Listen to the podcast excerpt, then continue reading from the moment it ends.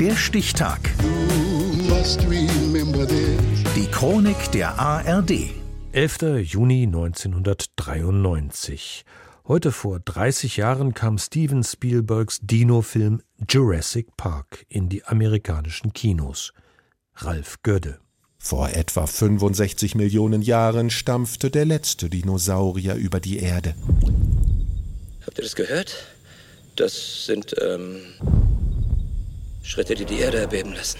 Ich bin einigermaßen beunruhigt. 1990 kehren Tyrannosaurus Rex, Triceratops und Velociraptor zurück, zunächst in einem Roman des amerikanischen Schriftstellers Michael Crichton. Als ich anfing, Michael Crichton zu lesen, sagt Bestsellerautor Sebastian Fitzek. Da war ich 15, 16, also es war noch sehr jung und ich habe natürlich in überhaupt gar keiner Weise analytisch gelesen, nur mit dem Bauch und äh, war von der Spannung fasziniert. In dem Science-Fiction-Thriller Jurassic Park will der Milliardär John Hammond auf einer Insel vor Costa Rica einen gigantischen Vergnügungspark einrichten. Die Hauptattraktion geklonte Dinosaurier. Sagten Sie, Sie haben einen T-Rex? Wiederholen Sie das. Wir haben einen T-Rex. Durch einen Sabotageakt gerät die Anlage außer Kontrolle und die Crew muss sich mit den ihnen nicht gerade freundlich gesinnten Kreaturen herumschlagen.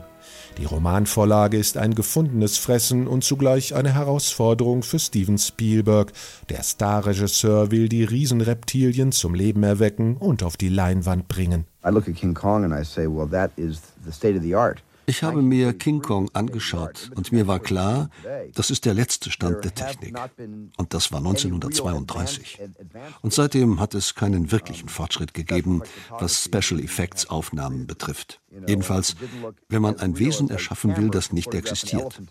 Anfang der 90er Jahre ist die digitale Technologie dann soweit. Mithilfe aufwendiger Computeranimationen kreiert Spielberg lebensecht wirkende Urzeitdinos mit erstaunlich realistischen Bewegungen und revolutioniert so die Filmtechnik. Sein Hals ist doch mindestens sieben oder acht Meter lang.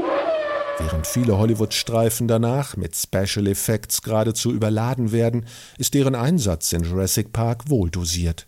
Die Dinosaurier-Szenen und Angriffe machen nicht einmal zehn Minuten des über zwei Stunden langen Abenteuers aus. Der Film kostet mehr als 60 Millionen Dollar, alleine die Trickszenen verschlingen fast 20 Millionen. Doch die Investition lohnt sich, denn Jurassic Park wird nicht nur hierzulande zum Kassenschlager, und löst bei großen und kleinen Zuschauern einen wahren Dino-Hype aus. Ich war begeistert von den Dinosauriern selbst, von der Filmtechnik, der Tricktechnik. Das Kinoereignis des Jahres eigentlich. Dinosaurier haben mich schon immer fasziniert. Das ist wahrscheinlich der erste Film, der uns so richtig die Dinosaurier zeigen kann, wie sie eigentlich gewesen sind. Der Science-Fiction-Streifen spielt fast eine Milliarde Dollar ein und bleibt bis 1998 der weltweit erfolgreichste Film. Es folgen fünf Fortsetzungen. Im letzten Jahr Jurassic World ein neues Zeitalter. Menschen und Dinosaurier können nicht koexistieren. Wir haben ein ökologisches Desaster geschaffen. Wieder geht es, wie schon im ersten Teil, um die katastrophalen Folgen von Genmanipulationen. Regisseur Colin Trevorrow. Die ganze Familie kann sich diesen Film angucken. Eltern, die selbst mit Jurassic Park groß geworden sind, haben jetzt Kinder im dinofähigen Alter. Das ist generationenübergreifend. Von Jurassic Park zu Jurassic World. Der erste Teil der Dino-Filme kam heute vor 30 Jahren in die Kinos.